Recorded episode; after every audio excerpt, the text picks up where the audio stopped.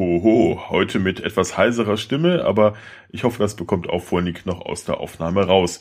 Daher stell das elfte Türchen auf, bevor die Stimme noch ganz weg ist. Nabelschau. Die Buddhisten und Yogalehrer fordern uns ja immer auf, unsere eigene Mitte zu finden. Rein geografisch gesehen dürfte sich unser Mittelpunkt je nach Körperbau und Struktur irgendwo zwischen Bauch, Nabel und ein paar Zentimeter tiefer befinden. Aber wo bitte ist der Nabel der Erde? Gut, seit sich das mit der Kugelgestalt der Erde herumgesprochen hat, spätestens seit dem dritten Jahrhundert vor Christus, zumindest im östlichen Mittelmeerraum, ist die Lokalisierung der Mitte der Erde recht einfach, denn die befindet sich etwa 2900 Kilometer direkt unter unseren Füßen. Das ist dann zumindest der äußere Erdkern und der eigentliche Mittelpunkt befindet sich dann bei 6371 Kilometern. Aber in Zeiten, in denen man noch von einer flachen Erde sprach oder schüsselförmig oder was unseren Vorfahren noch Lustiges einfiel, musste es ja irgendwo einen Mittelpunkt geben. Und so gab es durchaus einige Kandidaten dafür. Die Griechen lösten das sehr pragmatisch. Der Mittelpunkt war dort, wo sie waren. Genauer gesagt in Delphi.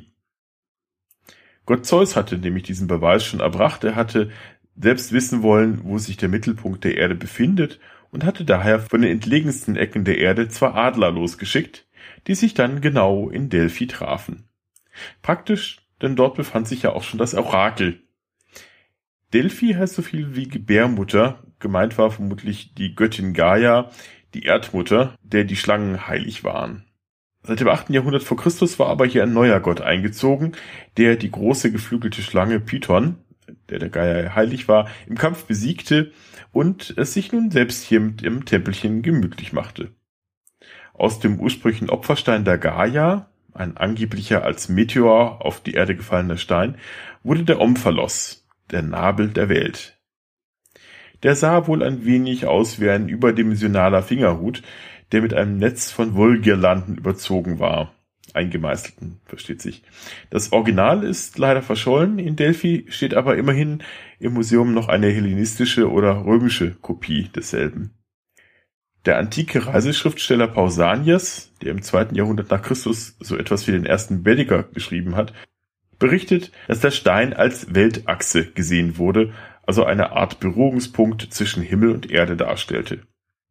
Außerdem war darunter das Grab des wiederaufstandenen Gottes Dionysos, ja, Jesus, da guckst du, deine Idee hatten andere auch schon vor dir.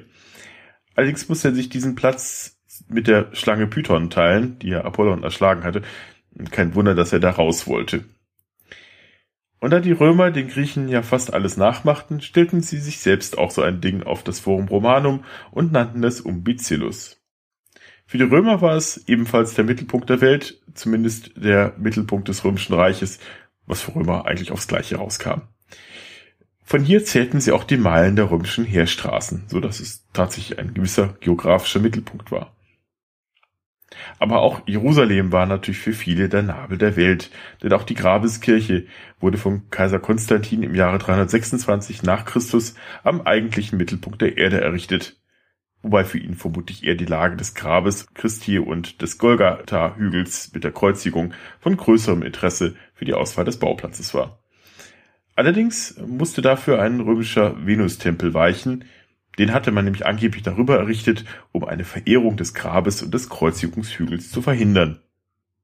In der Mitte der Kirche steht heute noch ein orangenes Ungetüm, das ein wenig nach einer verunglückten Schachfigur aussieht, die christliche Variante des Omphalos.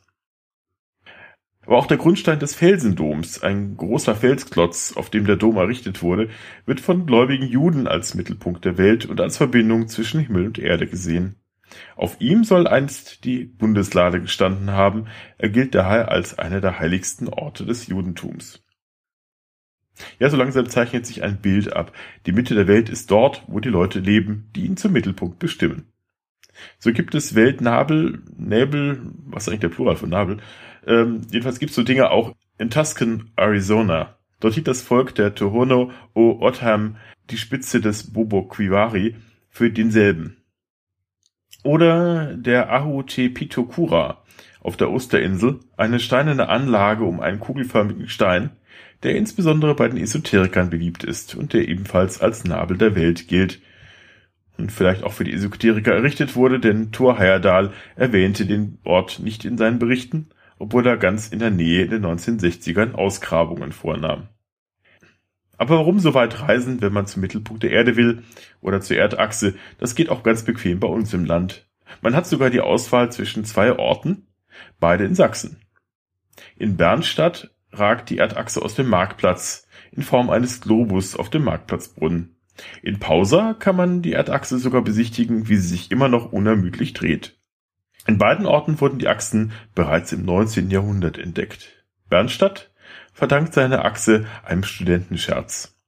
1874 stand auf dem Markt ein gusseiserner Kandelaber, der zum Treffpunkt der hier regelmäßig gastierenden Studenten des Löbauer Königlich Sächsischen Lehrerseminars avancierte. Aufgrund seines klobigen Aussehens verliehen die Studenten dem Kandelaber den Spitznamen Erdachse.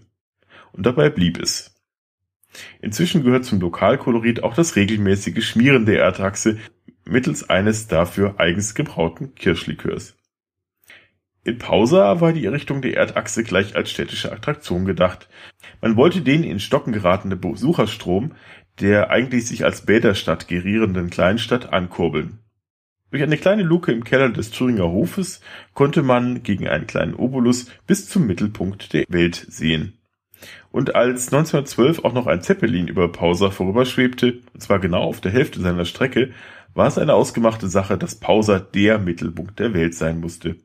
Und selbst aus dem fernen Ägypten meldete sich ein Geologieprofessor 1932, der von einem seltsamen, als Erdachse geltenden Stein gehört habe, der sich in Pausa befinde und den er gern untersuchen wolle.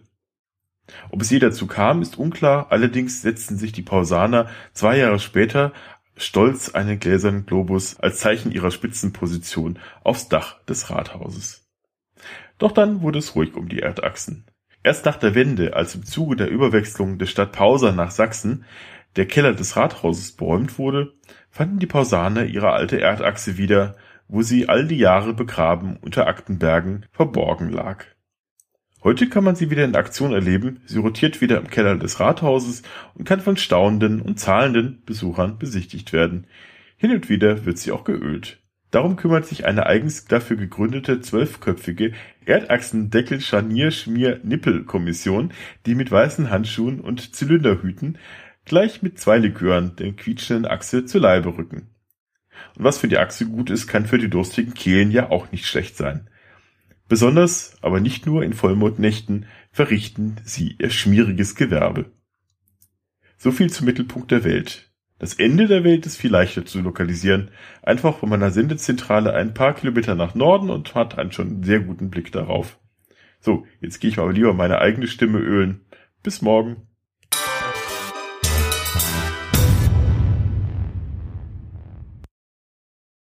Darum kümmerte sich eine eigens gegründete zwölfköpfige Erdachsendeckel-Scharnier Darum kümmert sich eine eigens dafür gegründete zwölfköpfige Erd Erdachsendeckel Scharnier Schmiernippel Erdachsendeckel Scharnier Schnier gut.